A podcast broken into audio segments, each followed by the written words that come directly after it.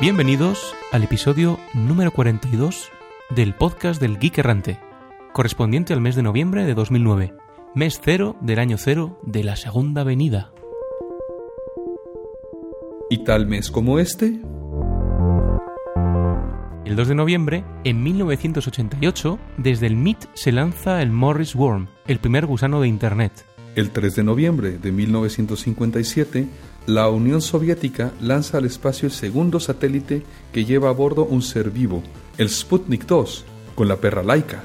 El 9 de noviembre de 1979 ocurre el incidente de la cinta equivocada, en el cual un error humano pone a Estados Unidos en prealerta general para la guerra termonuclear, incidente que inspiró la película Juegos de Guerra.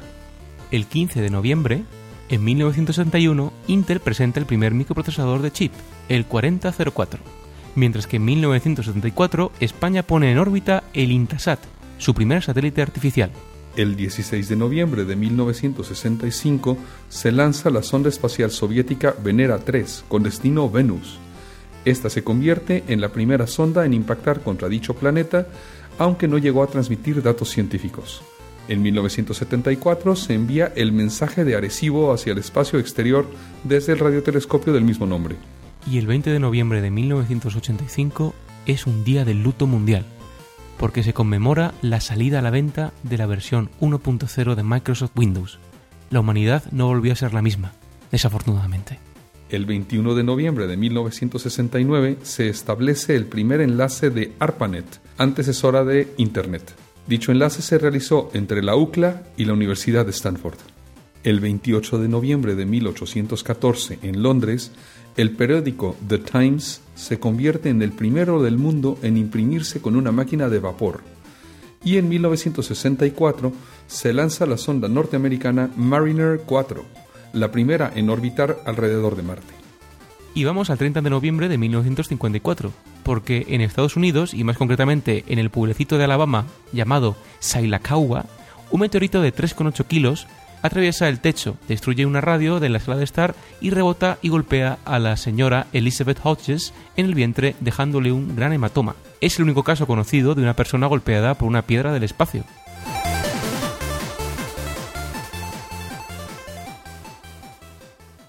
Y vamos con el cuaderno de bitácora de la nave.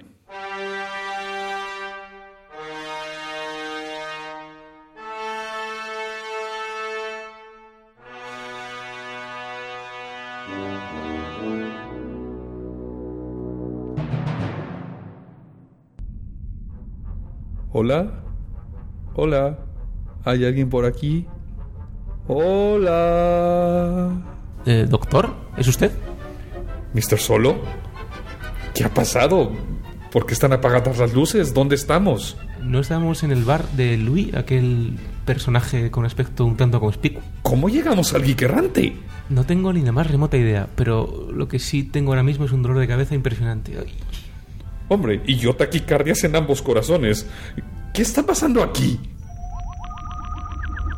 Hombre, por fin. Bienvenidos de vuelta a la vida. Hola Jorge, usted es tan lacónico como siempre. ¿Por dónde quieren que empiece? Bueno, a ver, vamos a empezar desde el principio. Lo último que recordamos, creo yo, es que estábamos en el bar de Louis tomando unos cócteles de materia oscura y no sé qué pasó. La situación está peor de lo que pensaba. El bar de Louis fue destruido hace ya bastante tiempo por las naves de Lesbos 5. Estoy hablando de hace más de un año. Mientras vosotros os la pasabais de lo lindo en Erotecon 6, la flotilla de guerra de Lesbos 5 salió del hiperespacio y comenzó un bombardeo orbital de todo el planeta. Por las transmisiones que se desprendieron del evento, creo que estaban buscando a ustedes. Desgraciadamente del planeta no se salvó nadie. Murieron exactamente 5.481.312.000 seres basados en carbono. Vaya, otra vez es emperatriz. Pero ¿cómo es que estamos aquí? ¿Y cómo es que se ha pasado más de un año? ¿Y, y cuándo estamos? Bueno, en cuanto a las preguntas vamos por partes. La primera cosa, cuando los sensores del Geek Errante detectaron las naves de la Emperatriz, utilicé el teletransportador para traerles a bordo. todo lo rápido que pude. Y acto seguido activé el motor de improbabilidad infinita junto con la TARDIS para huir de aquí lo más rápido posible. A a ver, a ver, a ver. Pero es que la combinación del teletransportador, el motor de improbabilidad infinita, la TARDIS, los cócteles de materia oscura que nos estábamos tomando. La combinación hizo que nuestras moléculas se transformaran también en materia oscura. Uy. Bingo, Mr. Solo. Me llevó precisamente 41.994.325,2 segundos encontrar la configuración correcta del motor de improbabilidad infinita para traerles de vuelta. Así que, ya que estamos todos juntos, les recuerdo que ahora son ustedes los que me deben una a mí. Y me la voy a cobrar algún día me la voy a cobrar. Bueno, espero que aceptes tarjetas de crédito, pero mientras tanto, ¿qué ha estado cociéndose por el multiverso? Realmente no mucho, porque estaba en modo de animación suspendida. Lo único que se escucha últimamente por el subespacio es el clamor de millones de almas en pena que exigen el retorno del podcast. Escuchen.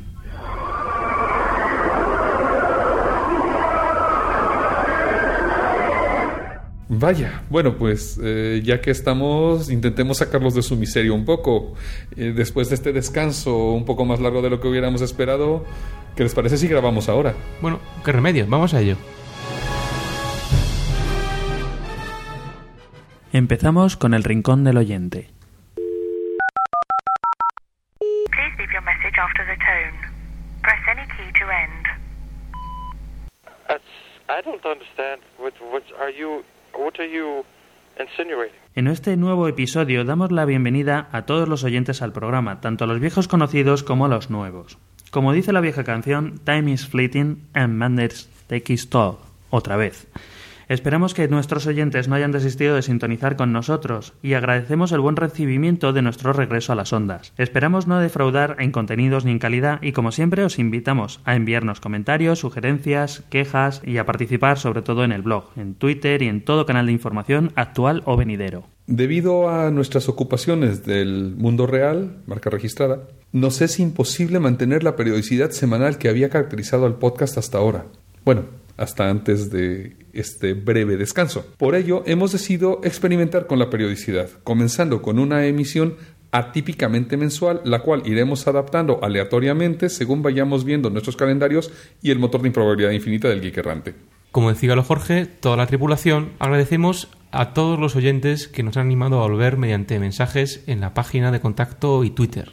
Odo, Cibercaronte, Leonardo Hernández, Stormbringer, Lenko y muchos otros. Agradeciendo especialmente a Gis Batu por su ayuda en el desarrollo de algunos quickies. Y finalmente, bueno, queremos anunciarles que tenemos ahora ya un Google Wave introduciendo en el campo de búsqueda Geek Errante with dos puntos public. Geek Errante con guion bajo. Geek Errante, dos palabras. Además de esto, les recordamos que en Twitter estamos como geek-errante y bueno, siempre está nuestro blog elgeekerrante.com. Les animamos a unirse a nosotros en Twitter ya que avisaremos en este canal cuando empecemos a grabar y si quieren hacernos algún comentario que posiblemente llegue a salir al aire, pues nos lo pueden hacer en esos momentos. De todas formas, chicos, hemos, vuelto. Говорит и показывает Москва. Работают все центральные каналы телевидения. Смотрите и слушайте Москву.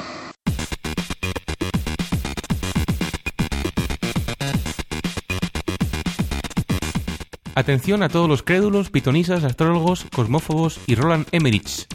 El mundo se acaba.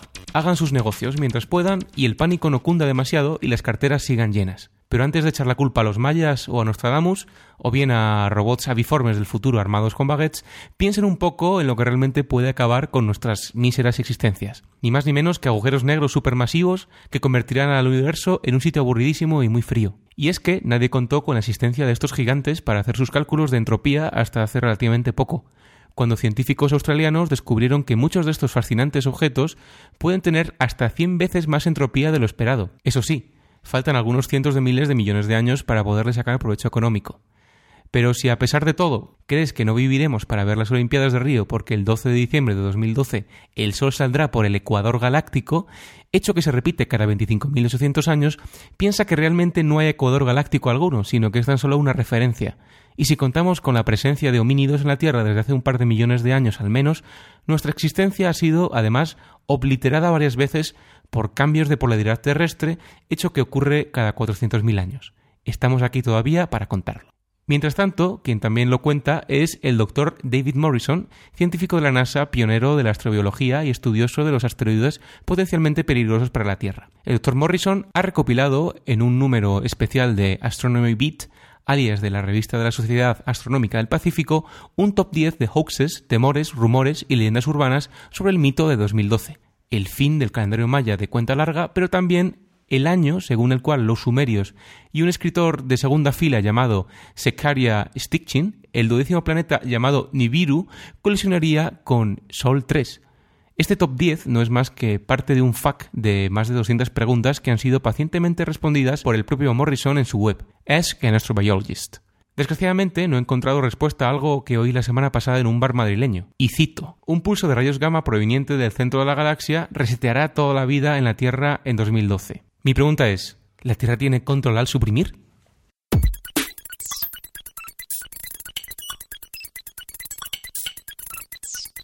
Amigo tuitero, ¿estás cansado de tener que escribir varios tweets para expresar todo lo que llevas dentro?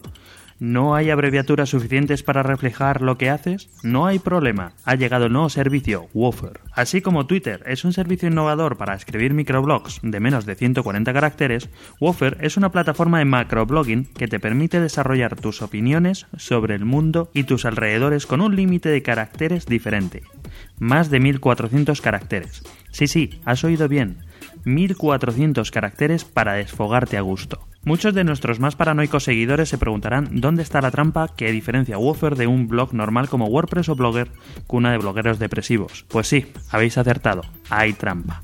Los 1400 caracteres son el mínimo que hay que escribir para que tu post sea publicado dentro del servicio. Es decir, que Twitter no te permite más de 140 y Woofer no menos de 1400. Con este propósito, la empresa anuncia Woofer como un servicio donde estás obligado a, primero, ser elocuente, segundo, utilizar adverbios y tercero, no tener que volver a abreviar nunca más. Woofer ha sido desarrollado por la compañía Join the Company, de jointhecompany.com, la cual es popular por desarrollar servicios que parodian aplicaciones populares en la web, tales como su clon satírico de Google, a través del servicio I'm Feeling Unlucky, el peor buscador de la web. Squeaker, que es un servicio de nanoblogging de solo 14 caracteres. Y Shuffle Time, un juego de cartas basado en información que se puede encontrar en internet y que os recomiendo que veáis. Y ya hay quien lo usa. Empresas de anuncios de necrológicas de low cost están utilizando el servicio para anunciar las defunciones que no podrían costearse en periódicos de la era del papel. Únete a la nueva ola y cuenta a tus amigos durante horas lo que te gustaría realmente estar haciendo. Xerox anuncia la tinta metálica hacia la electrónica imprimible. La mayoría de los geeks hemos sido partícipes en algún momento de esta triste escena sentarnos tranquilamente en algún sitio y sentir cómo se nos van el o los corazones hacia los tobillos al escuchar el crack del gadget que habíamos olvidado en el bolsillo de atrás del pantalón. O bien hemos pensado en lo práctico que sería tener un móvil o PDA con una pantalla de 50 pulgadas que se pudiera doblar para guardar en el bolsillo de la camisa. El problema, claro, es que los circuitos electrónicos actuales se crean sobre un sustrato rígido de plástico similar a la baquelita. De la misma forma, los elementos electrónicos como circuitos integrados, transistores, resistores, etc., son rígidos y no pueden doblarse. Pues bien, Xerox, empresa que ya es famosa en el mundo de la tecnología, entre otras cosas por el desarrollo del Ethernet, del ratón, de los primeros sistemas gráficos de ventanas, de ser una de las pocas que ha comenzado a invertir en computación cuántica y demás, vuelve a la carga. Según dicen, han logrado desarrollar una tinta que permite imprimir circuitos electrónicos mediante tinta de plata. Con este proceso se pueden imprimir los tres elementos necesarios para crear circuitos electrónicos sobre plástico semiconductores, conductores y dieléctricos. Esto promete la posibilidad de imprimir nuestros propios circuitos en papeles plastificados, películas o incluso material textil. Claro que, bueno, este tipo de investigaciones llevan tiempo. Xerox lleva investigando este tipo de tecnologías desde 2001, aunque hay otras empresas como Hewlett Packard que llevan al menos una década intentando crear electrónica plástica. El problema más grande que han tenido estas empresas es que muchas de las partes de los circuitos son metálicas, como no, y el punto de fusión de los metales que se utilizan suele ser de alrededor de 1000 grados centígrados o más. El problema viene, claro, cuando se intenta depositar dichos metales en estado líquido sobre un sustrato plástico, cuyo punto de fusión es de alrededor de los 150 grados. Xerox ha logrado desarrollar una tinta con base de plata cuyo punto de fusión es de 140 grados, lo cual lo hace suficientemente bajo como para permitir su deposición sobre materiales plásticos. Aunque podría utilizarse para reemplazar las placas de circuito impreso, la aplicación principal de esta tecnología no es reemplazar este tipo de componente, sino poner la primera piedra en la fabricación de tintas semiconductoras que, junto con la tinta metálica, pueden revolucionar las técnicas habituales de fabricación de circuitos integrados. Esta no es la única línea de investigación para la fabricación de nuevos elementos semiconductores. Por ejemplo, en el 2006, un equipo de investigadores norteamericanos y británicos lograron crear el politiopeno semiconductor, que es un plástico conductor que también se puede utilizar en impresoras de inyección de tinta, también para hacer la deposición de circuitos, mientras que otras líneas de investigación apuntan al uso de tintas con nanotubos de carbono para imprimir sobre papel. Lo que sí es seguro es que la electrónica del futuro costará y contaminará menos. El uso de criptografía de alto nivel salva a un posible delincuente. Rohan James Wiley, australiano de 39 años, es hacker, esquizofrénico paranoico y vive en un piso compartido con dos chicas y un chico. Así que, como cualquiera de nosotros haría, instaló todo un sistema de vigilancia con cámaras en las habitaciones, realizando los pertinentes agujeros para espiar a sus compañeros. Estos empezaron a sospechar cuando, con sus habitaciones en penumbra, veían una serie de luces brillantes a través de pequeños agujeros, acompañadas por ruidillos electrónicos. Las sospechas se materializaron cuando encontraron cables camuflados en techos y paredes, todos ellos conduciendo a la habitación de James. Así que, en agosto de 2007, decidieron llamar a la policía para denunciar esta violación de su intimidad. La policía se incautó de su ordenador personal, pero no encontró ninguna cámara conectada y los ficheros de las grabaciones estaban cifrados, así que no pudieron hallar evidencias físicas de estas grabaciones. Desde aquí errante ignoramos los skills de la poli australiana, pero no deben ser demasiado buenos. A no ser que se trate de cámaras que graban y cifran en hardware, un análisis forense de la memoria virtual desde luego ayuda mucho. Los ficheros de vídeo suelen ser muy grandes. Después de todo, ¿quién no ha roto una clave privada RSA tras copiar la partición de swap y examinarla posteriormente? En fin, el caso es que Byrne se encuentra en libertad funcional y, por cierto, bastante asustado, ya que, según su abogado, descubrió que uno de los sujetos de su vigilancia había estado en la cárcel por asalto.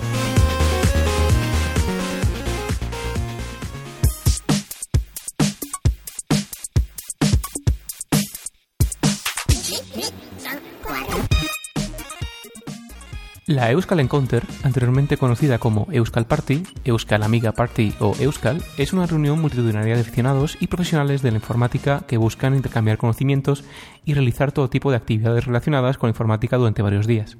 Esta LAN Party viene celebrándose en el País Vasco desde el año 93, lo que la convierte en la concentración más veterana de España y una de las más veteranas de Europa. Y es desde la edición número 14 más o menos que Urchi Larreta, un auténtico entusiasta de los mainframes, monta todo un data center para que los 4.096 asistentes puedan tener acceso a Internet gracias a un servicio Direct Connect instalado en un Z-Series en cluster. En 2009 también hemos tenido mainframes y en 2012 os aseguro que también habrá, aunque no haya PCs. En esta entrevista con Urchi Larreta viajamos al pasado de la mano de Future, que nos pide paso desde la decimosexta Euskal Encounter. Future.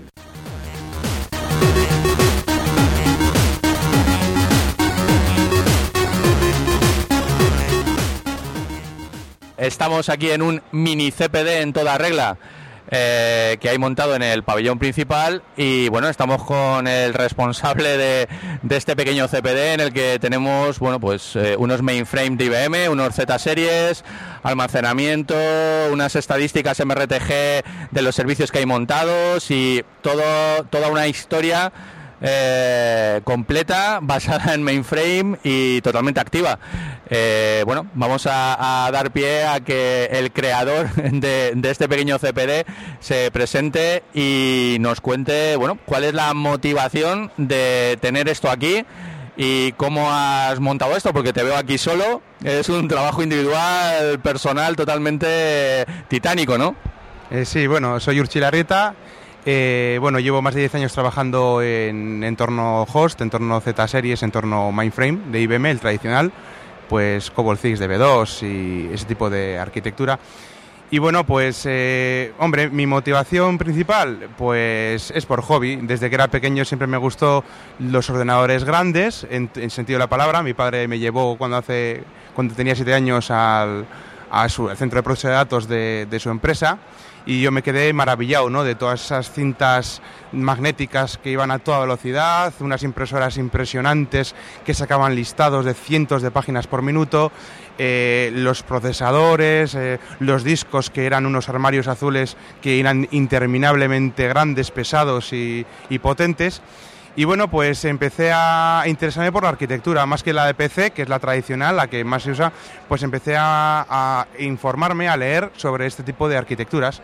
Entonces, pues bueno, eh, al empezar a trabajar en este, en este área, después de acabar la carrera, pues tuve la suerte de, de conocer a gente profesional muy importante, eh, pues en diputaciones, en gobiernos, porque este tipo de máquinas están instaladas en ese tipo de, de- de entornos, ¿no? Porque son máquinas muy elitistas, muy caras de mantener y que bueno tienen eh, procesamiento muy quiero decir muy 24 por 7 o sea es un rabioso una, rabiosa producción que no se pueden permitir el, el hecho de que de que el sistema caiga. Entonces pues ese esto me permitió pues conocer la arquitectura conocer el modo de trabajo de esta gente y bueno pues eh, conocer cómo IBM eh, pues al de unos años cambia la arquitectura pues por la mejora tecnológica que, que supone y esto llevó a, a la- a hablar con gente pues que, que me comentaba que tenían un, un gran problema a la hora de eh, deshacerse de la maquinaria antigua, porque tenían que reciclarla y todo eso. Entonces, pues eh, mi inquietud se basó en conseguir, en hablar con esa gente para eh, pedirles la máquina diciendo, oye, pues mira, si tienes problema para retirarla, porque sepas que yo te la retiro gratuita. Y muchas de las personas que me dijeron, oye, pues me, gusta mucho tu proyecto, el tema de poder reaprovechar las máquinas an- antiguas para otros usos, así que, oye, adelante, eh, tienes todo nuestro apoyo y tal. Y a ese respecto, por ejemplo, pues la, el Colegio de Ingenieros en Informática, eh, la Bolsa de Bilbao, eh, pues me han ido cediendo máquinas que ellos han ido retirando pues por ser obsoletas. Obsoletas para ellos, porque tienen una rabiosa producción, pero para mí son unas máquinas potentísimas y vamos, comparado con un PC que estar, se puede ver aquí en la Euskal Encounter, eh, pues les, dan mil vueltas, ¿no? Pues para muestra un montón. Eh, yo lo que he hecho ha sido instalar Linux en estas máquinas y poner, en, en el caso de, de la que está ahora en producción, pues el servidor de Direct Connect al que todos los usuarios están conectando, ¿no? Y ahora, pues bueno, se puede ver los gráficos, pues que hay unas 1.700 personas conectadas y que la CPU, pues del 20% no se, no se eleva. Da un poco la sensación, ¿no? De, que estas máquinas, pues son capaces de eso y de mucho más. Entonces estamos hablando de que tenemos aquí un, mainframe donde has eh, creado una partición lógica con Linux y has instalado pues los servicios que podríamos estar montando en cualquier otra plataforma, pero en este caso pues una partición lógica de- del Z. Eh, ¿qué, qué máquinas tienes aquí? ¿Qué modelos son? Pues bueno, tenemos dos máquinas, dos Z800. El Z800 es una máquina ahora obsoleta de IBM porque ha sacado los Z9 y los modernísimos Z10. Pero bueno, son unas máquinas que tienen unos 8 años de antigüedad y el Z800 concretamente era la gama más baja de mainframe de todos los modelos mainframe mm, que tenía IBM en ese, en ese ámbito, ¿no? Y de hecho, la máquina que concretamente está aquí funcionando es la, el modelo 0A1, que es el modelo más bajo de todos los Z800 que ya eran bajos. Que eso tiene un procesador y, y bueno, justo, justo vamos, para que funcione lo mínimo, ¿no?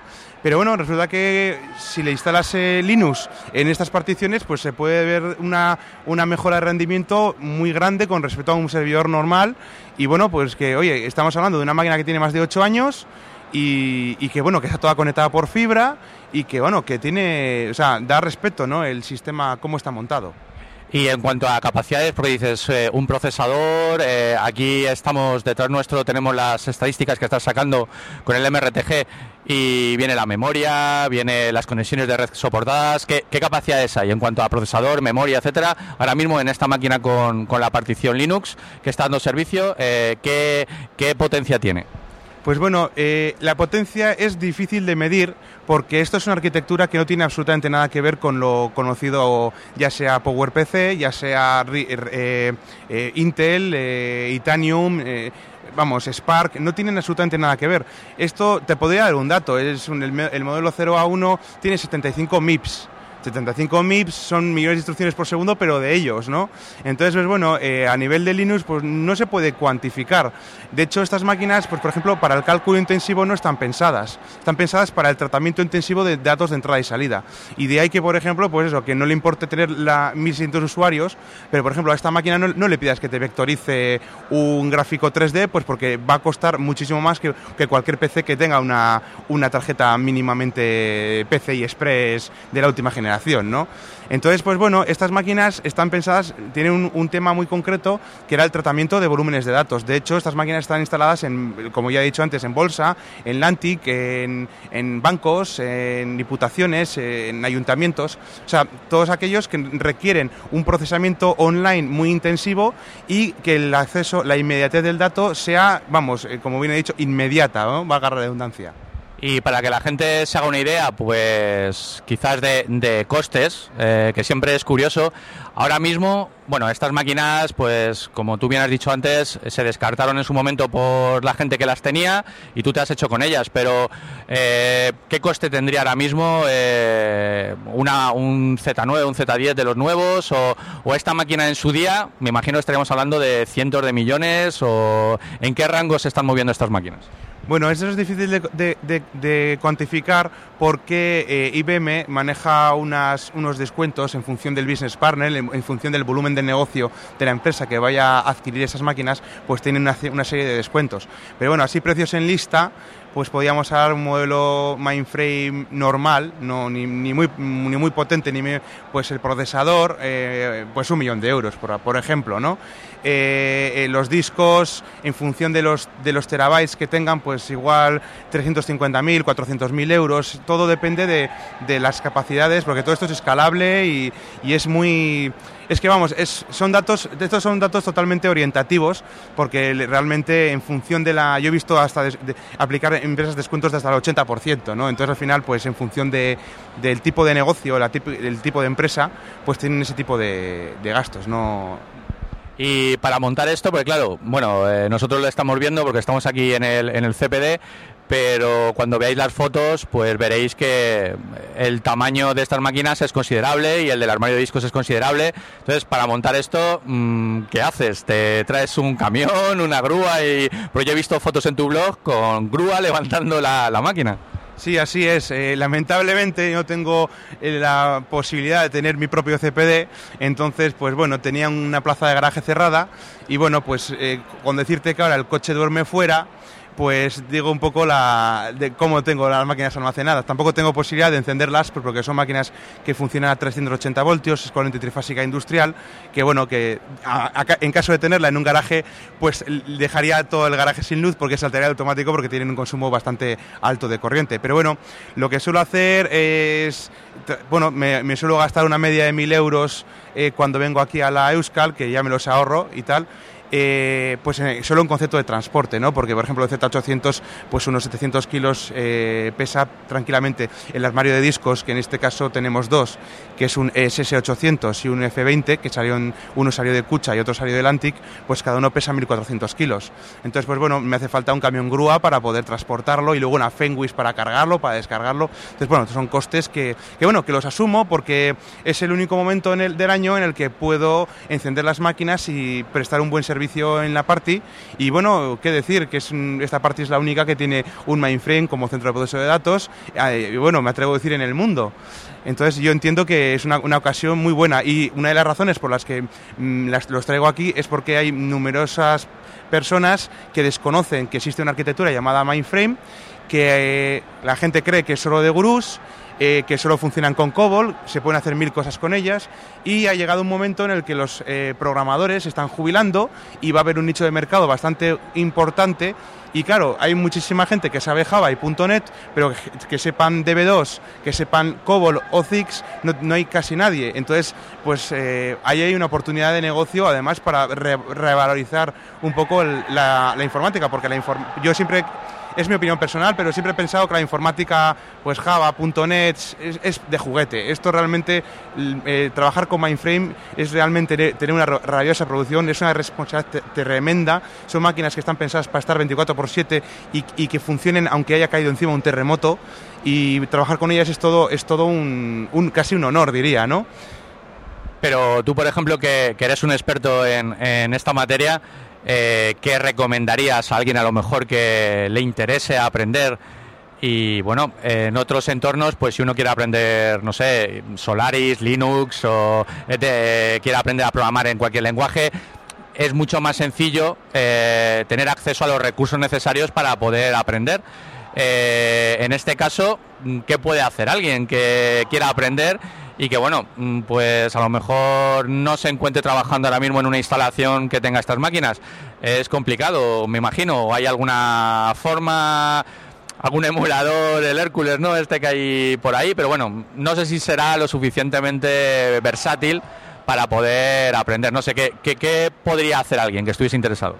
Bueno, pues yo, una persona que, re- que igual haya salido de la carrera de informática o que haya hecho módulo de informática, si le interesa el tema de mainframe, lo primero que tiene que hacer es resetear todo su conocimiento, porque todo lo que ha aprendido en, la- en- en en estas carreras mm, solo le pueden servir a un nivel general, porque al final te enseñan a manejar Windows, te enseñan a manejar Linux, o Solaris, que se parecen, al final son, son todos se basan en, en Unix, pero esta máquina no tiene absolutamente nada que ver con lo, todo lo conocido hasta ahora. Entonces, mi recomendación, pues existen, como bien has dicho, un emulador que se llama Hércules, que emula una arquitectura mainframe en, tu PC, y existen eh, una, eh, un sistema operativo llamado MVS, que está desde libre disposición, es freeware, lo liberó IBM porque es un sistema operativo basado, bueno, de 1972 y tiene guarda toda la filosofía con el sistema operativo ZOS de ahora, es decir, tiene su sistema de trabajo, de, el GES2, tiene su VTAM, que es el sistema de comunicaciones, tiene su TSO, que es el sistema de, con- de gestión interactiva de terminales, y bueno, eh, eso, hay numerosa documentación, eso sí, en inglés, eso es lo malo, eh, de hecho, yo he- bueno, estoy un poco yendo un poco por los cerros de Úbeda, pero tengo un blog en el que estoy tratando de todo lo que estoy aprendiendo de Mindframe, lo estoy poniendo en castellano, porque yo creo que efectivamente hay un problema de lo que dices tú, de, no poder acceder a estas instalaciones, bien, porque son instalaciones que no puede acceder cualquiera, porque al final es un banco y un banco no puede entrar cualquiera al CPD, y, o bien porque evidentemente pues hay muy pocas instalaciones Mindframe comparado con la- un montón de instalaciones, eh, una- pues un montón de instalaciones de entorno distribuido, pues ya sea Solaris, eh, IBM, AX, eh, lo que sea, ¿no? Entonces yo lo, mi recomendación es paciencia, lo mismo que un Linuxero le diría a una persona que se va a instalar Gentoo desde cero, que tiene que compilarse todo el sistema operativo y que para eso tiene que leer mucho porque tiene que saber qué es lo que está haciendo el sistema operativo, aquí es prácticamente lo mismo. Habría que, hay que leer mucho, hay que eh, conocer cómo funciona el entorno de manera básica. En el blog que tengo yo tengo unos PDFs de IBM que es los eh, ABCs de programación de sistemas de ZOS, son unos tres libros que bueno que que explican de una manera muy general cómo está basado, cómo funciona sistema mainframe. Y a partir de ahí es lo que el usuario tenga la curiosidad. Teniendo en cuenta que el, el- el Hércules existe como tal, es un emulador muy bueno, pero muy bueno, el mejor que yo que he probado, hay otros también, pero este es el mejor que he visto y encima teniendo la posibilidad de poder descargarse gratuitamente un MVS real de una máquina de 1972 y teniendo en cuenta que la, que la, que la arquitectura ZIX DB2 no ha evolucionado demasiado desde entonces, pues es un eh, te sirve para impregnar los conocimientos y aplicarlos en una instalación real. Y en estos cuatro años que llevas eh, montando, me imagino que con diferentes máquinas quizás, eh, pues esta instalación, no sé, la gente que se acerca, me imagino que muchos ni sabrán que están viendo, eh, otros se sorprenderán del uso a lo mejor que, que le están dando o que le estás dando a, a máquinas que pues la mayoría de nosotros asociamos, pues eso, con bancos, con entornos transaccionales puros, pero no, no te imaginas que pueda estar dando un servicio a, a una red ¿no? de intercambio de ficheros con 2.000 personas. ¿no? Eh, eh, entonces, ¿qué reacciones hay o qué, qué tipo de, de preguntas te sueles encontrar? Hombre, un poco de todo. Lo que más llama la atención aquí es eso, es, es que es una cosa bastante espectacular, ¿no? Eh, hay una, hay, yo, yo, por ejemplo, veo espectacular ciertos mm, ordenadores que han hecho con modding, ¿no? Que hay hasta la cara de un alien y la leche. Y eso es muy espectacular, pero desde luego el proceso de mainframe no es conocido porque bien por desconocimiento, bien por porque solo hay cuatro, eh, bueno, cuatro en teoría, hay muchos más, pero no, no están al alcance de toda la gente. Y bueno, pues un, poco el objetivo de, haber traído estas máquinas aquí es para, para decir a la gente que existen más arquitecturas, que existen y, que no necesariamente eh, lo que tienen ellos es lo mejor. Eh, a, un Linuxero, a un Linuxero purista va a saber que va, a pensar que Linux es lo mejor del mundo y bueno, que sepa que, que, bueno, que no solo existe Linux, que hay otras arquitecturas que pueden darle mil vueltas o no en función de los de, de el mercado, del target al que va dirigida la máquina y, bueno, pues un poco la, el objetivo de haberlas traído aquí es darlas a conocer y sobre todo que la gente se, se, entere de que hay, de que no está, de que no solo existe Windows y Linux y que, y que bueno, pues que, que para eso está, digamos, el sistema. Bueno, pues ya para terminar, yo únicamente os recomendaría, si os ha parecido interesante eh, esta charla, que visitaseis el blog, eh, vais a tener enlace en las show notes, como, como es habitual, y bueno, ahí hay muchísima documentación eh, para, para, aprender, muchísimas anécdotas de, de, cómo se hace esta instalación en la Euskal, eh, detalles concretos de, de, cómo se lleva a cabo la instalación. Y, nada más, alguna, alguna cosita más que anime a la gente a, a, quizás, aunque solo sea por curiosidad y no, y no por tema de trabajo, a, a acercarse a este mundo.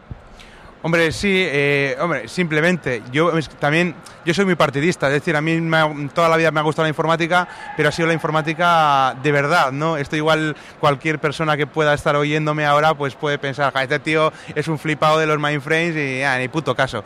No, no, eh, realmente a mí siempre me ha gustado la tecnología, la última tecnología, IBM ha sido siempre, bueno, no es por ser de IBM, pero siempre ha sido un referente tecnológico de patentes de software y de hecho pues casi toda la tecnología que hasta ahora mismo aplica en el mainframe pues ha sido exportada a otras tecnologías. Sin ir más lejos, el Serial ATA que todos conocemos pues es una tecnología que se basa en el sistema de discos SSA de IBM que está ahora mismo metido en, esos SS800 y esos SF20 que tiene más de 20 años. Entonces el sistema de paginación de, memoria, eh, hay ciertos inventos que todos los conocemos como algo eh, como si fuera lo último de lo último el famoso North Bridge de las placas base Gigabyte de ahora, pues estos son eh, diseños tecnológicos que vienen de mainframe. Por ejemplo, el North Bridge viene a asemejarse al sistema de canales de entrada y salida que tradicionalmente ha tenido los mainframes del año, desde 1964. La tecnología DMA es una tecnología que inventó IBM en 1964. Entonces,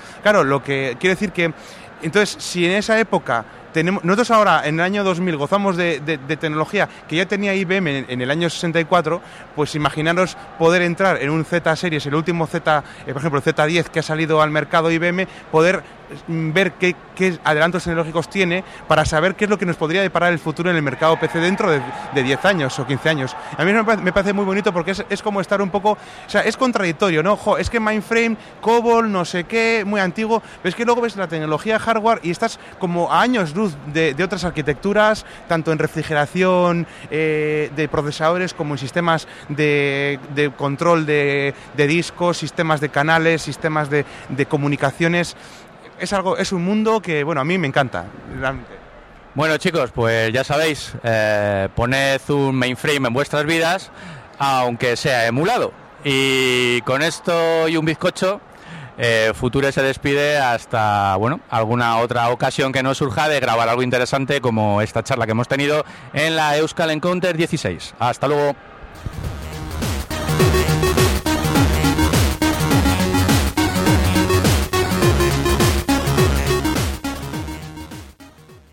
Developers, developers, developers, developers, developers, developers.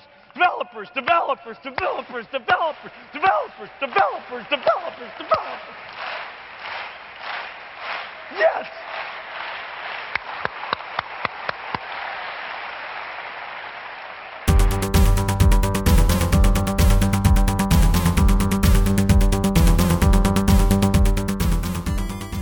Avances en el voto electrónico. Brasil fue el primer país del mundo en hacer elecciones totalmente electrónicas. En 1996 iniciaron pruebas de las primeras máquinas brasileñas de voto electrónico desarrolladas conjuntamente por Omnitech, Microbase y Unisys. Utilizaron PCs 8386 adaptadas que corrían un sistema operativo llamado Virtuos, similar a MS2 pero con multitarea. Vaya, eso lo debieron de haber vendido a Microsoft. En el 2000 se realizaron las primeras elecciones completamente automatizadas y en el 2002 se hicieron pruebas con Windows CE, que resultó ser tan bueno que en el 2004 decidieron migrar a Linux. Los sistemas de voto electrónico han sido aceptados en Brasil ya que han acelerado tremendamente el recuento de los votos. Por ejemplo, en las elecciones de 1989 fueron necesarios nueve días para hacer el conteo, mientras que en las del 2002 el recuento se llevó a cabo en solo 12 horas. Sin embargo, las personas que se oponen a estos sistemas se quejan de varios problemas. En primer lugar, no hay un registro impreso, con lo cual el votante no puede verificar que su voto se haya registrado correctamente. Por otra parte, el Tribunal Supremo Electoral de Brasil no permite auditar el software de las máquinas, el cual es de código cerrado. Y además se abre la posibilidad de que personas que trabajen en las casillas o en cualquier parte del sistema electoral puedan suplantar a votantes ausentes. Bueno, pues el Tribunal Supremo Electoral, en respuesta a dichas quejas, en este mes de noviembre, abrió un concurso para intentar violar la seguridad de sus máquinas electorales y permitió inscribirse a cualquier hacker o cualquier grupo que pudiera considerarse capaz de violar dichos sistemas.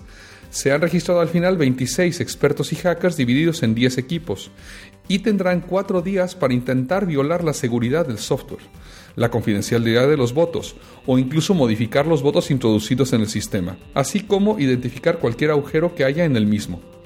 Algunos de los participantes han dejado vislumbrar algunos de los métodos que van a utilizar para hacer sus ataques.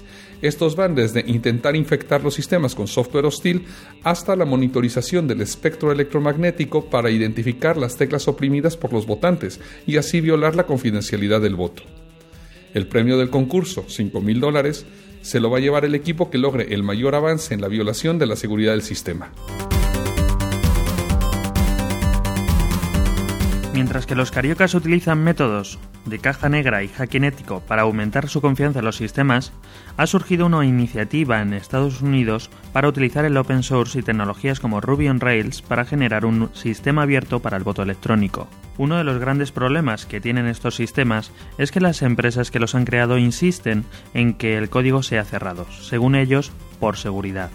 Sin embargo, como cualquier persona con conocimientos mínimos de criptografía y seguridad puede asegurar, la seguridad por oscuridad, donde la seguridad se fundamenta principalmente en mantener secretos, es una seguridad falsa, ya que mientras más personas puedan ver y auditar el código, más seguridad se tiene sobre que el sistema sea, valga la redundancia, seguro. Pues bien, a finales de octubre pasado, la Open Source Digital Voting Foundation, o SDV en sus siglas en inglés, anunció la disponibilidad del código fuente de su prototipo de sistema de voto electrónico. Tienen un plan de 8 años para producir un sistema de voto electrónico completo de código abierto. El sistema estará disponible para que lo utilicen los fabricantes de equipos o incluso distritos electorales específicos, e incluirá componentes como un sistema de registro de votantes, firmware para el registro de votos en dispositivos de escaneo óptico, de marcado de votos o pantalla táctil con registro impreso, y un sistema de gestión electoral para crear votaciones, contar votos y administrar la votación en general. Está construido sobre un sistema Linux minimizado, mientras que el componente de gestión de elecciones estará basado con Ruby on Rails.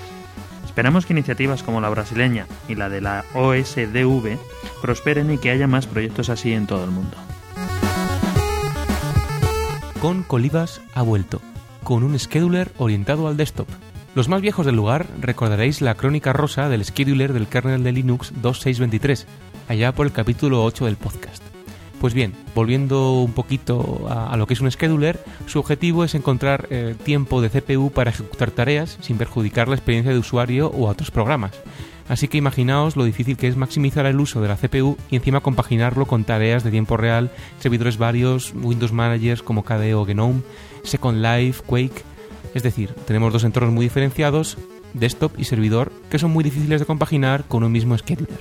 El caso es que allá por esta versión de Linux, la 2623, se armó un revuelo enorme entre los desarrolladores del núcleo y los lectores de Hola Mundo, cuando Linus Torvalds adoptó el scheduler de Ingo Molnar, llamado CFS, frente al RSDL propuesto por Kun Colibas.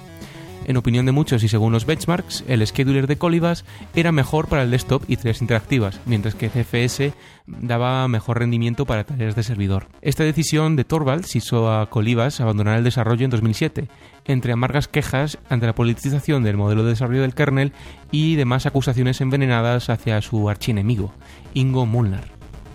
Casi dos años después, Colibas vuelve a la carga. Y es que a finales de agosto de este año anunció BFS, Brainfuck Scheduler, diseñado, como no, con el desktop en mente y por lo visto muy simple.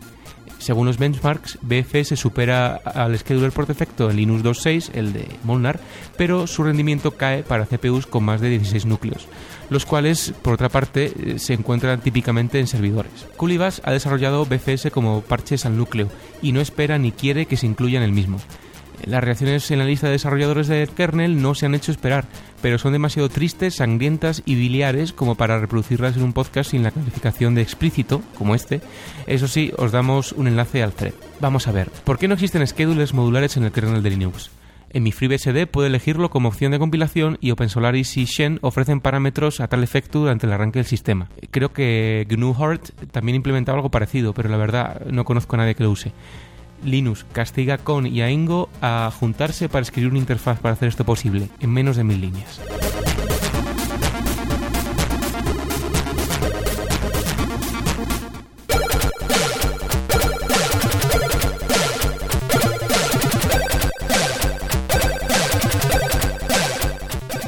Como sabréis, durante la última semana de octubre, Rob Pike, padre de Unix, Plan 9, UTF-8, en fin, el ex empleado de Bell Labs, que ahora es empleado en Google, presentó el nuevo lenguaje de programación Go. Este nuevo lenguaje de programación, evolución de C con cositas de Erlang, Smalltalk y alguna característica que otra de lenguajes dinámicos como Python, ha causado bastante revuelo, posts, una marea de threads en las listas de otros lenguajes que se han visto amenazados o no, que lo critican. Y bueno, pues queremos hablar un poquito en este episodio sobre esta noticia y dando un poquito de, de motivos por los que mirar la web de Go. Go tiene un buen pedigrí, a fin de cuentas no solo estuvo Rob Pike, estuvo Ken Thompson, creador también de Unix, de los lenguajes B y C, co-creador también del UTF-8, Robert Griesmer, que colaboró en el compilador Hotspot de Java, en el motor JavaScript V8 de Google Chrome, Ross Cox, que es developer de Plan 9, y Ian Taylor del equipo de GCC. Es un lenguaje orientado a multicore, canales de comunicación, frameworks de testing y demás. Y bueno, contamos con un colaborador muy especial e inesperado, porque hace tan solo un par de horas en los sensores de biopresencia de la bodega de carga 2 detectaron un autoestopista galáctico. Sin más compañía que su babuino robot y una toalla colgando del hombro, eh, os presentamos a Néstor. Néstor nos ha dicho que es desarrollador, que se ha metido en algo de esto. Néstor, ¿por qué nos comentas? ¿Por qué Go? ¿Por qué queremos otro lenguaje? ¿Nos sirve de algo? Los lenguajes siempre son capaces de, de servir de algo. La pregunta quizás es si se necesita otro lenguaje. La versión oficial que han dado desde Google ha sido que no ha habido un lenguaje grande de sistemas en la última década, lo cual es una entrada muy interesante porque ya nos está definiendo el ámbito que va a tener dicho lenguaje. La cosa está en que no haya habido una innovación grande en, en lenguajes de programación, sí que ha habido muchos cambios.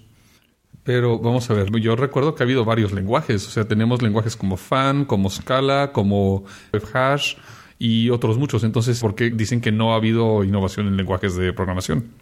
Es acotar el ámbito. En lenguajes de programación, evidente, las ha habido. Quizás en lenguajes de programación orientados al desarrollo de sistemas no ha habido tanta. Se ha potenciado mucho el desarrollo de aplicaciones empresariales, se ha potenciado mucho la web, pero sin embargo, yendo un poquito a más bajo nivel, no ha habido una innovación grande. De hecho, hay muchas cosas que siguen escritas en C. Pero entonces, ¿por qué creen que es necesario un nuevo lenguaje de sistemas? ¿Qué cambios ha habido? Ha habido cambios muy interesantes, como por ejemplo, a día de hoy es una realidad que las redes están ahí. En otros tiempos pasados no había esa dominancia de que los ordenadores colaboraran juntos para realizar algún tipo de, de solución a un problema. Y creo que quizás también el cambio arquitectónico que ha supuesto que las máquinas ya dejan de ser más rápidas y sin embargo la concurrencia está ahí con lo que son microprocesadores de varios núcleos. Y por no hablar de otros temas más de arquitectura, como pueden ser las herramientas de construcción del propio software, de compilación, esos makefiles eternos, y también algo tan poco obvio hoy en día como puede ser un framework de testing incorporado en el propio lenguaje. Para los que conozcan Java, por ejemplo, tendrán que usar frameworks externos como JUnit y para hacer sus proyectos con dependencias, pues por ejemplo Maven, ¿no? Sí, es una de las cosas que los que hemos trabajado en entornos de bajo nivel y C, pues sabemos que añadir una dependencia es muy costosa. Entonces, por eso quizás se ha proliferado mucho la filosofía del do it yourself que es preferible que te lo hagas tú antes de reutilizar el código y tener que confiar en, el software de otras personas o en sus sistemas de construcción o ese tipo de barreras que ha imposibilitado lo que la ingeniería de software siempre ha tratado de hacer, que pienses en la reutilización, que pienses en un buen diseño. Son cosas también que han tenido en cuenta a la hora de diseñar este lenguaje. Bueno, y es el propio Rob Pike quien ha dicho en la presentación que ni mucho menos Go es un lenguaje que se debe ver como maduro, es decir, eh, no han sacado el libro de Go Programming Language, por así decirlo, sino que más bien ha sido eh, una presentación en sociedad, una puesta de largo de una chica de 15 años, pero que aún tiene que madurar. Esto es muy interesante porque el paradigma de sacar ya un lenguaje de programación monolítico como fue C, pues ha cambiado. Es decir, ahora mismo se saca un lenguaje de programación, se hace open source y se pide ayuda a la comunidad. Y hablando de la comunidad, ¿no se supone que había ya un lenguaje llamado Go por allá afuera? No sé, vamos, un lenguaje bastante poco conocido fuera del entorno académico, pero ¿no había algo así por ahí? Sí, bueno, estamos hablando de, Go, pero con exclamación, es decir, Go, que es un lenguaje para descripción de agentes, es una especie de prólogo extraño y, adaptado que allá por el 2003 fue presentado por Francis McCabe y Keith Clark. Este lenguaje Go con exclamación era prácticamente desconocido fuera de entornos académicos y encima centrados en el campo de los sistemas multiagente. El nacimiento de Go sin exclamación de Google ha airado bastante a, a McCabe y a Clark, que han llegado incluso a poner un issue en el backtracker de Go, según el cual, oye, que este lenguaje, el nombre es nuestro. Ese es el issue número 9 y la gente de Google le ha respondido que ellos son sin exclamación y que ellos pueden llamar a su vez su lenguaje como issue number 9 o algo así. Creo que ese puede ser un buen termómetro de la actitud de Google con esto de don't be evil. A lo mejor es algo menor el que un proyecto de Google se llame igual que otro proyecto que exista por ahí, pero a mí me da un poquito de mala espina. Pero bueno, dejemos hablar del nombre del lenguaje y hablemos un poquito ya de características, ¿no? Pues como decíamos, un lenguaje de sistemas. Esto es interesante además pensando en que Google ha dicho varias veces que le interesa hacer un sistema operativo llamado Chrome OS, basado en su browser Chrome un sistema operativo más bien para ordenadores más grandes de lo que es, por ejemplo, Android, que es para dispositivos móviles. Chrome, hasta donde sabemos, está basado en Linux, pero bueno, eso no quita que en el futuro pueda existir un kernel para Chrome escrito en Go. Mm, no sería algo descabellado tampoco. Ahora habrá que ver cómo el tiempo hace madurar este lenguaje y cómo la gente es capaz de, de interpretarlos y si lo va a utilizar. Desde luego es difícil porque incluso a día de hoy sabemos que C sigue siendo el rey de este tipo de desarrollos. Vamos a ver, estamos hablando de que es un lenguaje de sistemas, mucha gente lo ha comparado con C, C++, que son lenguajes compilados y vamos a meternos un poquito más con el compilador de Go. ¿Qué tenemos? Bueno, hay hasta el momento tres compiladores, uno para 64 bits en x86, otro para 32 bits, que se llaman respectivamente 6G y 8G. ¿Por qué el de 32 bits se llama 8G y no 3G? Es una muy buena pregunta. Que yo respondo, que es básicamente una nomenclatura que respeta las nomenclaturas de arquitectura de Plan 9.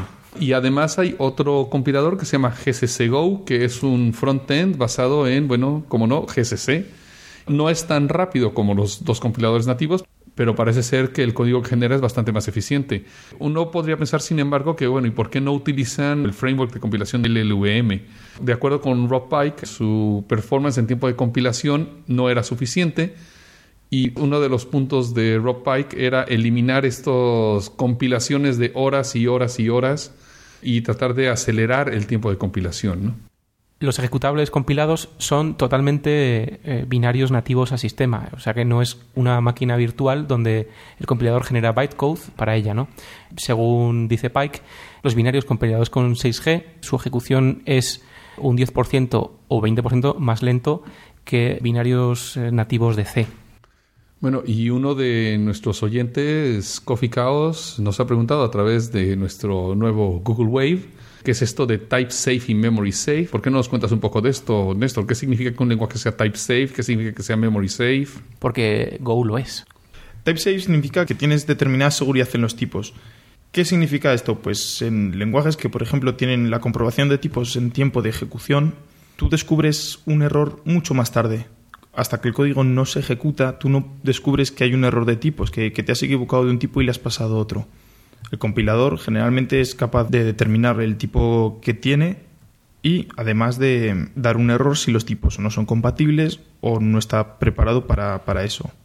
Es decir, que estamos hablando en lenguajes que no son type safe de lenguajes, como por ejemplo el mismo C, donde tú puedes coger un puntero a lo que sea, hacer un cast a un puntero a otro lo que sea, y el compilador no se inmuta pero también podríamos hablar de lenguajes de tipado dinámico, ¿no? Como Ruby o Python o lenguajes de ese tipo, ¿no? O, estamos hablando de otra cosa. Estamos hablando de eso. Hay que tener en cuenta que también pues los lenguajes tienen una fecha de nacimiento y conforme se va avanzando en la complejidad que ese lenguaje tiene que ir resolviendo, van saliendo otras cosas. Asimismo, pues las técnicas de programación también han cambiado, lo que significa que a veces pues había personas que se dedicaban a diseñar lenguajes y la persona que tenía que escribir el compilador hacía lo que podía. Ahora ya estas cosas están mucho mejor tratadas. Esa puede ser quizás la cosa que sea en C y que veamos que incluso en lenguajes compilados puede haber ese tipo de doble naturaleza. Mm, vale, ¿y esto de memory safe qué implica? Esto significa que puedes tener problemas de memoria, está claro, todo el mundo los puede tener, pero la cosa está en que tú tengas referencias que desaparecen o que no sabes quién las está tocando desde luego es un pilar muy básico para, a la hora de, hacer el tipo de programación multihilo y concurrente. Es decir, que tenemos, por ejemplo, cosas como un recolector de basura al estilo de la máquina virtual Java, por ejemplo, de las utilizaciones de, ese objetivo. Y además de que nos olvidamos de los problemas típicos por escribir en el puntero null cuando estamos programados en C. Y evitamos el famoso problema de Indiana Jones en busca del puntero perdido, ¿no? Y según Rob Pike, en su presentación que hizo en una Google Tech Talk, la recolección de basura está obviamente incorporada en el propio lenguaje y se implementará eh, muy próximamente un nuevo mecanismo propuesto por IBM hace muy poquito que junto con el manejo de las latencias y los multicores y cosas así, según el propio Pike, como decía, puede ocasionar que por fin haya una colección de basura totalmente, vamos, en tiempo real casi. Es una gran noticia, desde luego, porque es una de las penalizaciones que, de la que siempre se ha hablado, que el tiempo a la hora de que el recolector de basura va buscando los punteros que se han quedado desreferenciados y los elimina. Desde luego es una muy buena noticia. Hemos hablado de multicore, de threading, hemos dado un par de pinceladas a estas cosas. ¿Cómo maneja Go, por ejemplo, el threading? ¿Cómo maneja los multicores? Hay una cosa muy interesante que ellos lo han llamado las Go routines. ¿Cómo es? Eso, Go routines, no es una Go rutina. No, en el caso es una Go routine es una rutina que es propia de Go. Tú puedes escribirte tu función y a la hora de llamarla la prefijas con la palabra clave Go. Esto me suena un poco a, por ejemplo, los actores de Erlang, ¿no? Es muy parecido, es un modelo de concurrencia en lo que consiste el, paso de mensajes. Desde luego ha dado un resultado bastante bueno a la hora de afrontar este tipo de problemas. Se puede decir que cada Go routine equivale a un thread de sistema operativo y que en la demostración que hizo Pike muy espectacularmente dijo que, había creado 100.000 coroutines en el programita que hizo, que son totalmente, o sea, no es crearlo y destruirlo y ya está, no, no, crearlo, reservar el espacio y destruirlo, vamos.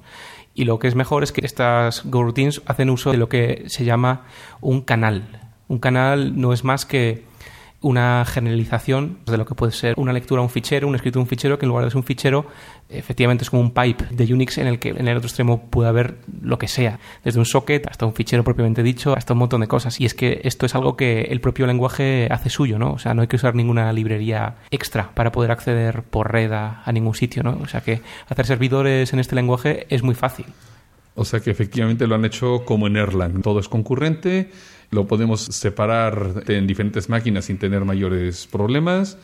Y además la comunicación, bueno, por paso de mensajes. ¿no? Efectivamente, y no hay por qué usar, en teoría, ni threads como tales, ni temas de mutex, que mucha gente es su gran quebrador de cabeza, ¿no? Desde luego no es difícil. Y más a la hora de realizar determinadas pruebas, porque si probar el software es difícil, probarlo en un entorno multihilo es todavía más difícil. También viene a colación con un poquito de lo que se habla de que tiene un, un entorno de pruebas integrado, ¿no? que es GoTest. No es un entorno al uso, como puede ser, por ejemplo, JUnit, en el que están los famosos asserts y cosas así. Es decir, este lenguaje no tiene asserts en su entorno de test porque, según Pike, el equipo de Go, el tener asserts invita al programador a no contemplar todo, las posibilidades de error que pueda dar el código. Entonces, en lugar de asserts, se habla de una tabla de asserts, de todas las posibilidades que tendría el código y comprobar todo contra una tabla, ¿no? parece que por lo menos tener un mecanismo de test integrado en el código pues también va a evitar muchos quebraderos de cabeza, ¿no? ¿Y tendrá algo que ver esto con el hecho de que no tiene excepciones el lenguaje? Yo creo que es bastante probable. También hay determinadas cosas de las que no se ha hablado demasiado de Go y es, por ejemplo, la capacidad que pueda tener este lenguaje para hacer introspección, al igual que la implementación de iteradores, que son dos cosas muy interesantes y que no han estado siempre relacionadas con la cultura que puede haber en un lenguaje de sistemas. Sí, bueno, que la gente de Java y Ruby sabrá temas de introspección, de reflection, y en este caso, por lo que pude ver en la presentación, soporta introspección, pero una característica que, por ejemplo, Java en las últimas ediciones sí soporta son los genéricos, ¿no? Eso también está en que no saben seguro cómo encajarlo. Porque hay muchas cosas que tienen otros lenguajes que no saben si aportarían o quitarían expresividad a, Go, ¿no? Hablando de expresividad, vamos a meternos, por ejemplo, en la orientación a objetos. ¿Es eh, Go orientado a objetos? Es una implementación un poco especial. Go soporta el concepto de un interface, lo que sería una clase abstracta pura, pero no permite declarar clases ni, ni utilizar clases como tal. Tú tienes unos determinados tipos y ya está. Ese tipo puede implementar determinada interface pero tú no tienes la herencia como la conocías en C++ o como la conoces en otros determinados lenguajes. Tipo lo que haces en Ruby, donde lo único que te importa es los métodos que soporte el objeto. Si se mira en ese aspecto, sí. ¿Qué es lo que pasa? Que al proveer un determinado tipo de interfaz, eso se puede comprobar en tiempo de compilación.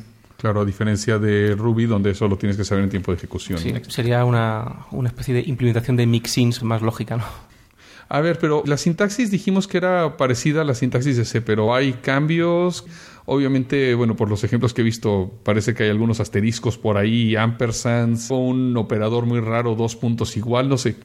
¿Qué nos puedes contar de la sintaxis, Néstor? Sobre la sintaxis, evidentemente huele a C. Hay que tener en cuenta que si tú quieres que los programadores de C también se vengan un poquito hacia ti, yo es una decisión que hubiera tomado también bastante parecido, pese a que también mis preferencias personales es la sintaxis C.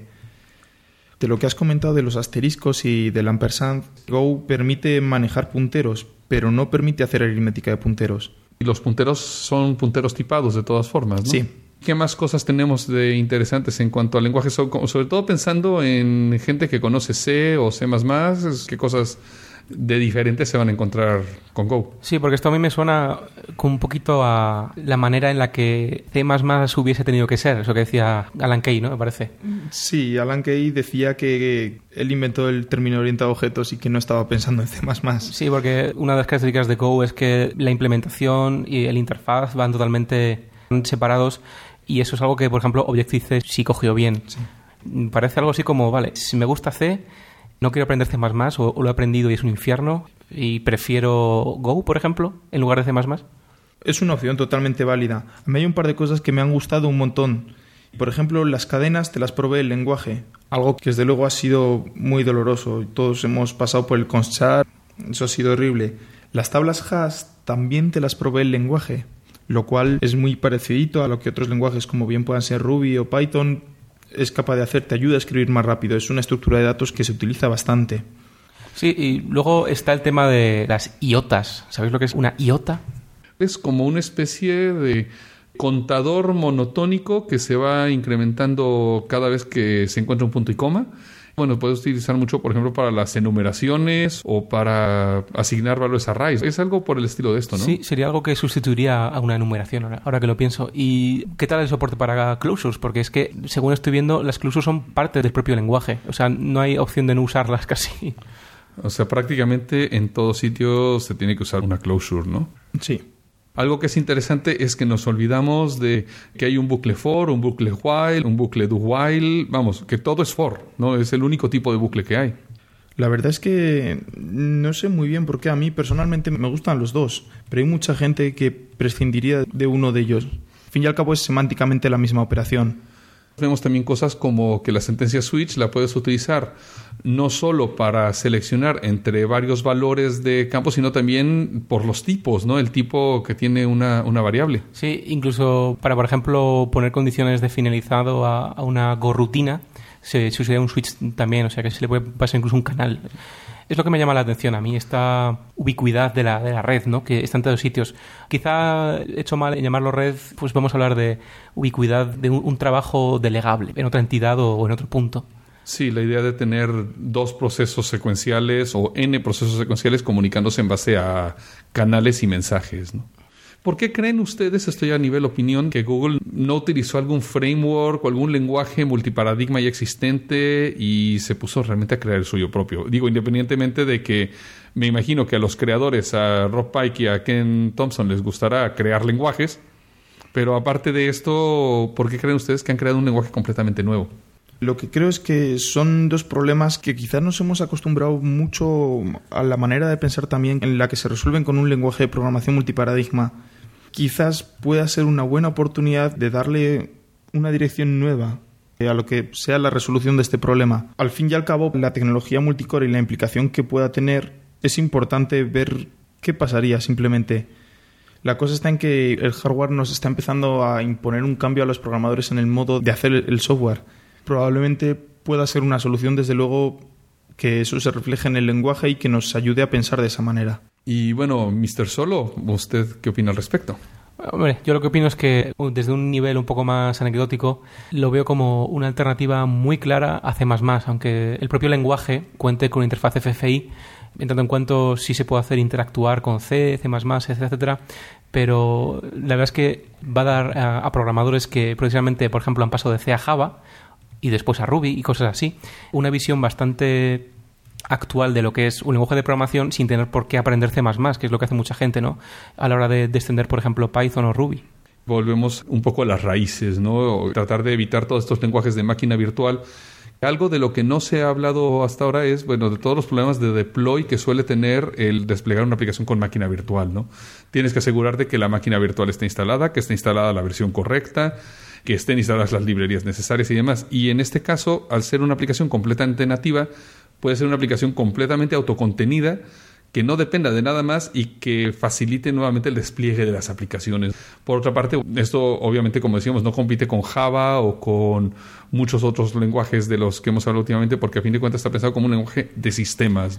Y tampoco hay que, hay que olvidar que, como decía en un principio, eh, Go no está demasiado maduro. Es decir, por ejemplo, G6 y G8 pues están escritos en C, tienen partes en C++, no hay un debugger aún en la implementación de G6 y G8, sin embargo sí lo hay en la implementación que está en GCC, pero que aún se lía bastante porque se cree que es C.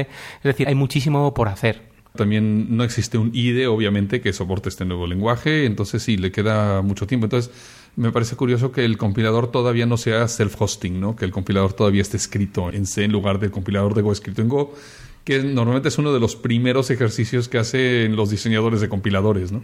Quizá es, como decía también hace un rato, el primer lenguaje a cuya concepción estamos siendo invitados y todos podéis observar o colaborar en la dirección que os vamos a dar a continuación. Siempre y cuando no quieran que Google le cambie el nombre porque conflicta con su proyecto open source favorito. La dirección es golang.org. Es decir, G-O-L-A-N-G.org. Espero que haya sido interesante a todos ustedes y bueno, Néstor, esperamos tener más colaboraciones tuyas en un futuro. Ya lo creo que sí, yo también lo espero. De momento te vamos a dejar donde nos has dicho. Muy bien, muchas gracias.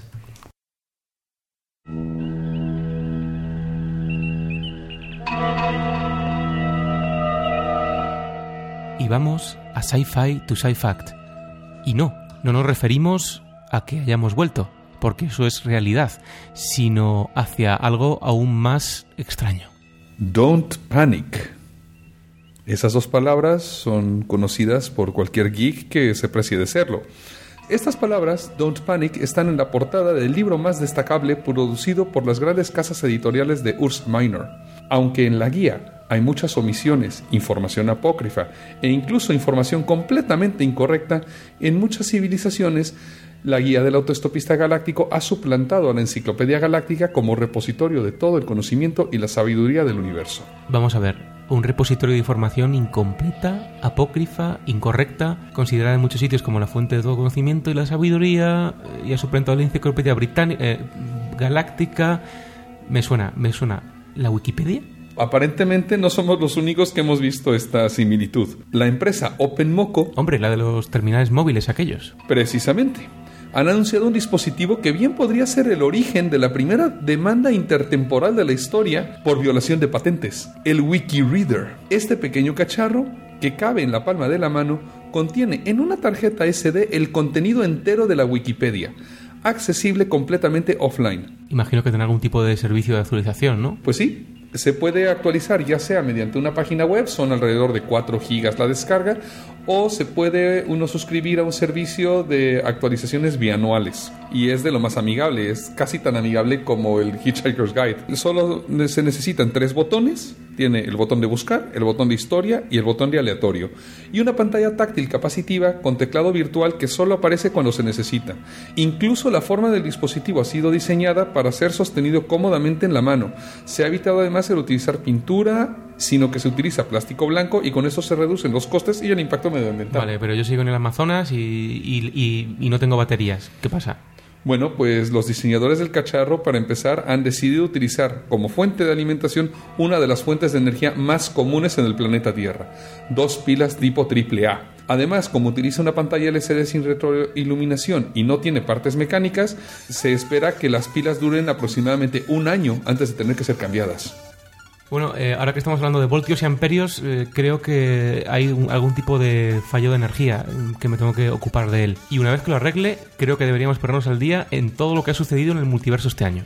Mm, Bueno, em, vamos a ver, antes de ello, este, uno de estos cócteles de materia oscura. me- me- No, yo- no, no, no, no hay tiempo, no hay tiempo. Materia oscura no, olvídese. Bueno, vale, aunque sean un par de pintas de cerveza romulana, por lo menos funciona el replicador.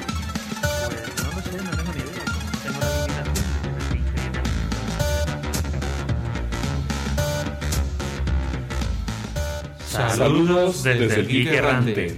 Hemos vuelto. Este podcast se ha elaborado con 100% bits reciclados. Ninguno sufrió daños durante la grabación. Se distribuye bajo una licencia Creative Commons Share Alike, atribución no comercial 2.5 de España. Para más información visita www.creativecommons.es. Contacta con nosotros en podcast.elgeekerrante.com o a través de nuestro blog www.elgeekerrante.com.